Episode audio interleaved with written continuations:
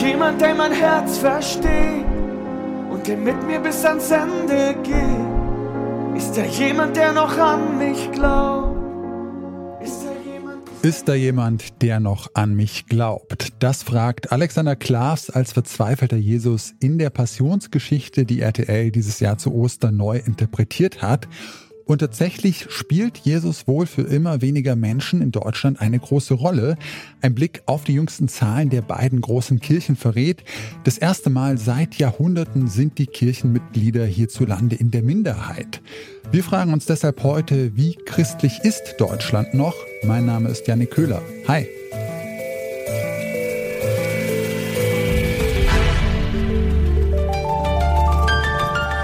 Zurück zum Thema.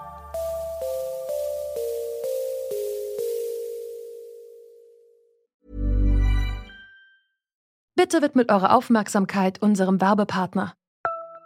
Die Suche nach geeigneten Mitarbeitenden kann viel Zeit in Anspruch nehmen, muss sie aber nicht unbedingt, denn man kann sich helfen lassen. Zum Beispiel mit den Premium-Stellenanzeigen von Indeed, denn damit wird eure Stellenanzeige in der Suche sichtbarer und Bewerberinnen und Bewerber werden schneller auf euch aufmerksam. Indeed schenkt euch jetzt 75 Euro Startguthaben für eure Premium-Stellenanzeigen. Klickt dazu auf den Link in den Show Notes. Es gelten die AGB. Im Jahr 1990, da waren noch gut drei Viertel der Menschen in Deutschland Mitglied in einer der beiden großen Kirchen. Seitdem verliert die Kirche immer weiter an Mitgliedern. Zum Teil liegt das am demografischen Wandel.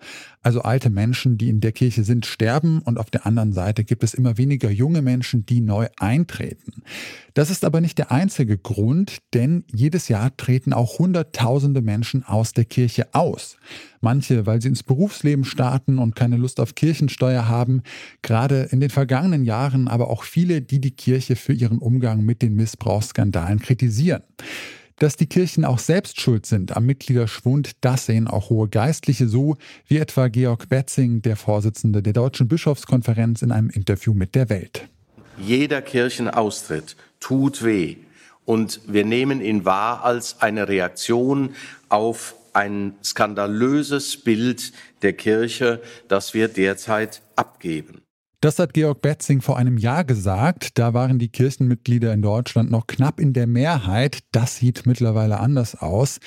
Können die, die ausgetreten sind, vor allem mit der Institution Kirche nichts mehr anfangen oder spielt der christliche Glauben in ihrem Leben einfach keine große Rolle mehr? Das habe ich Gerd Pickel gefragt, Professor für Religions- und Kirchensoziologie an der Universität Leipzig sagen wir mal so, man verliert hier die Religiosität nicht, wenn man mal religiös war. Es kann höchstens ein bisschen diffuser werden. Man weiß nicht mehr so genau, ist das ein Gott oder ist das ein höheres Wesen. Aber was wir beobachten können, ist eben eine Entwicklung, die sozusagen über, von Generation zu Generation geht. Immer die nachfolgenden Generationen sind auch weniger religiös als die davor.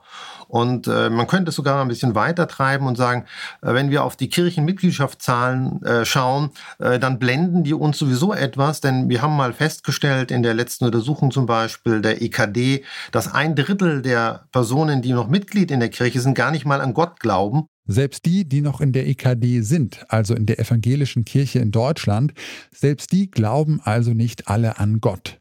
Wenn man nur auf den christlichen Glauben schaut, dann könnten sich also noch viel mehr Menschen von der Kirche abwenden. Gerd Pickel sagt allerdings, was viele dann doch noch hält, das sind die christlichen Rituale wie Taufe, Hochzeit oder Beerdigung. Wir hatten mal gefragt, was sozusagen an Kirche wichtig ist. Das war auch in dieser letzten Mitgliedschaftsuntersuchung der EKD. Und da waren genau diese Rituale das Allerwichtigste. Da manche haben sich dann auch entschieden, einfach wegen dieser Rituale da drin zu bleiben. Man möchte noch kirchlich beerdigt werden. Naja, eine Hochzeit ist auch sehr schön. Das ist auch, äh, wenn wir manchmal noch Eintritte haben, genau zu diesen Zeitpunkten auch. Oder wenn halt die Kinder kommen, weil diese getauft werden sollen. Äh, diese Rituale schätzt man sehr hoch und würde gerne weiter an ihnen partizipieren. Gleichwohl ist es natürlich so, dass man versucht, dann Ersatzrituale zu suchen, mit denen man eben diese Lebensübergangsphasen erreicht. Und da muss man ganz ehrlich sagen, sehen einige natürlich, dass die Kirchen schon einen Vorteil haben. Die tausend Jahre lange Erfahrung, äh, was Rituale angeht, schlägt durch. Und äh, wo man es auch sehr gut sehen kann, wir steuern auf Ostern zu. Ostern und Weihnachten sind die Kirchen brechend voll, nicht nur mit Mitgliedern, sondern auch mit anderen Personen, weil es klassische Familienfeste sind. Also es ist gar nicht mal so hoch spirituell oder hoch religiös, sondern es ist etwas, was mit Sozialen zu tun hat und mit Familie. Und da sind Kirchen durchaus noch anziehend, aber natürlich auch nicht unbedingt äh, zwingend an allen Stellen. Jetzt äh, würde ich aber sagen, dass äh, auch wenn soziale Rituale bei der Kirche und im Glauben äh, wichtig sind, es ja aber auch äh, vielen Menschen um mehr geht, um irgendwie einen höheren Sinn, um Spiritualität.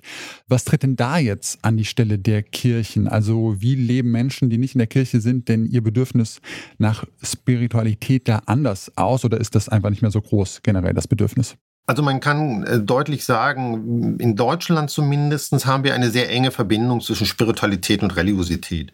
Und Menschen, die spirituell und religiös äh, sozusagen, also für die das wichtig ist, äh, das sind auch Leute, die die Kirche nicht verlassen in der Regel. Die kämpfen eher darum, dass sie sich verändert. Wir feststellen konnten, ist, die Leute, die die Kriege verlassen, sind sowieso meistens eher, wenn dann laue Christen, wie wir so mal ein bisschen so unschön sagen, oder eben äh, sowieso gar nicht mehr religiös.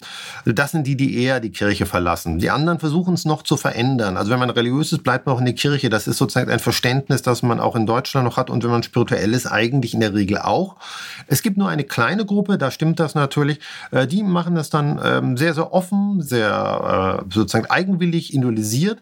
Sie wählen sich einfach das zusammen, was man sozusagen religiöses finden kann. Und da kann ein bisschen Buddhismus und ein bisschen Horoskope lesen durchaus auch dazukommen. Das nennt man Bastelreligiosität oder Patchwork Religiosity, wie auch immer. Da finden wir natürlich schon Leute und das können die natürlich auch durchaus ohne eine Kirche zusammenbringen und können quasi Spiritualität erreichen. Allerdings muss man auch sagen, das ist nur eine relativ kleine Gruppe, die wir in Deutschland haben. Kirchen haben ja auch äh, lange Zeit so die Moral- und Wertevorstellungen unserer Gesellschaft stark geprägt. Ähm, was schätzen Sie denn, was es da jetzt für Folgen haben könnte, wenn die äh, Kirchen einfach nicht mehr so wichtig sind? Äh, das ist in der Tat eine interessante Frage. Jetzt äh, wurde natürlich auch von Bischof Huber meint, wir sollten jetzt nicht nur zur Moralagentur werden.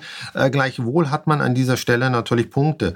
Das Problem ist, ähm, schauen wir auf die katholische Kirche, ist, trifft natürlich der Missbrauchsskandal ganz tief genau in diese moralischen Normen hinein. Wer will noch von jemand moralische Normen aufnehmen, der so etwas tut? Mal um es ganz hart zu sagen. Damit hat man sehr, sehr viel an, an, an diesem Einfluss verloren. Und natürlich an vielen Stellen, ich hatte es vorhin erwähnt, sieht man eben gerade die Werte und Normen, die seitens der Kirche gesetzt werden, als altmodisch an, als überholt, eigentlich nicht mehr zeitgemäß. Denn man kann natürlich auch mit Werten, moralischen Normen und Überzeugungen leben, ohne in der Kirche zu sein. Ich kann mich für Toleranz, für ähm, Nächstenliebe, für andere Menschen, das sehen wir ja jetzt ja auch gerade im Rahmen des Krieges zwischen Russland und der Ukraine, da kann ich mich engagieren, ohne in der Kirche zu sein. Gleichwohl ist es häufig so, dass es in der Nähe von Kirche stattfindet, weil man dort sozusagen so ein Setting hat.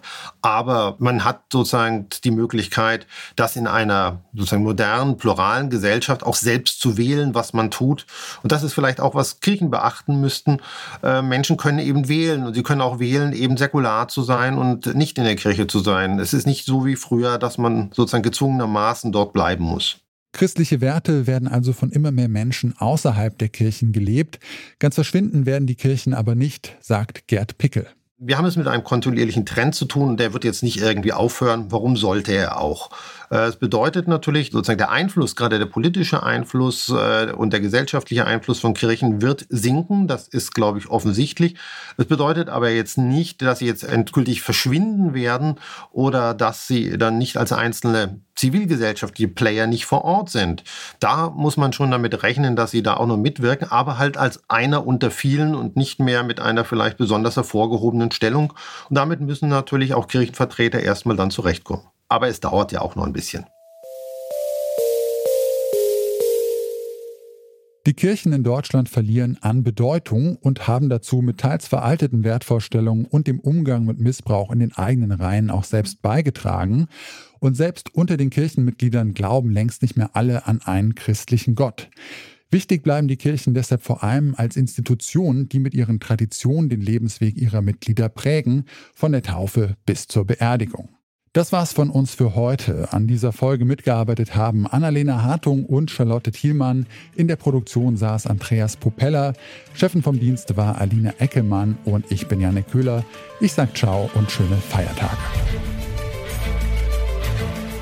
Zurück zum Thema vom Podcast Radio Detektor FM.